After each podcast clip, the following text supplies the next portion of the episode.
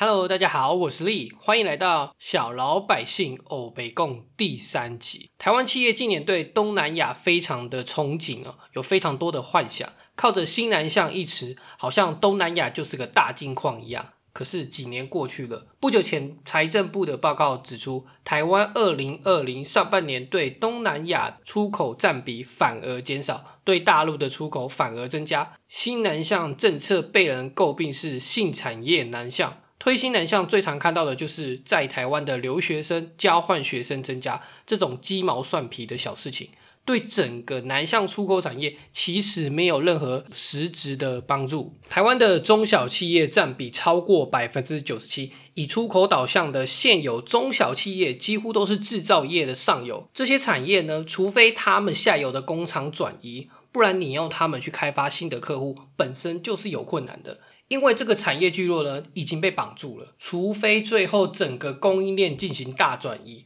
不然这些公司是非常非常难自己独活的。过去也有新闻提到，台商布局不是政府说了算，而是像苹果、Nike 等品牌商说的算。这句话其实非常的有道理哦，这跟我刚刚提到的困境也是一样的意思。品牌商如果要求工厂进行转移，上游这些供应链才有可能把出口的目的地跟着做移转，不然几乎不可能自行开发，因为其他的国家根本没有这样完整的上下游产业链。所以，我们话说回来啊，我们最应该推动的南向产业，其实根本不是制造业。说白了，目前在炒的制造业南向，大部分就只是从中国大陆转移而已，对台湾总体 GDP 的成长其实没有什么实质的帮助啊。不过就是搞意识形态而已。我们最该出去南向的，应该是消费品的品牌，或是电商品牌，还是食品、餐饮等等的。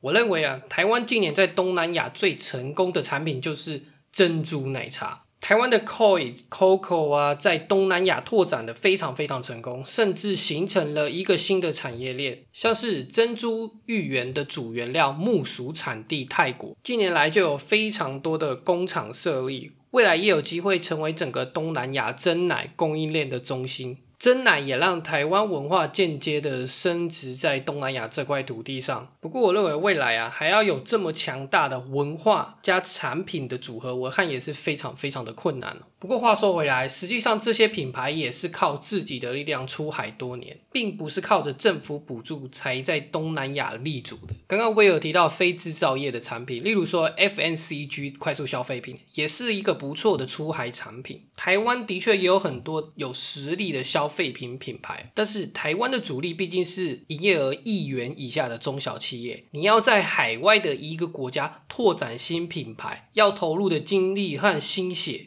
那不是嘴巴说说就能解决的，这点大家都非常清楚。那么最佳解法，大陆也示范过了，就是走一六八八或是速卖通这种小包跨境的模式。这种方式肯定是最简单容易的。我看到其实政府也有在协助台湾的厂商参展，或者是做跨境，像是近年狂推跨境的 PC Home，也在协助许多厂商把东西卖到东南亚。不过我说实话，东南亚的电商品牌。这个位置大家都已经卡好了，PC Home 进入的时间实在是太晚，现在很明显就是还在挣扎而已啊！我非常非常的不看好。台湾还有另外一个平台叫做 Pinkoi，主要针对设计小物，当然他们也有不少的时钟粉丝，但是毕竟他们的目标客户是小众，很难协助所有台湾的中小企业厂商把他们的产品推销到整个东南亚。听到这里，我们就知道要推消费品的话，我们最缺的就是一个。非常强大的通路品牌，台湾没有像阿里巴巴这么强大的平台，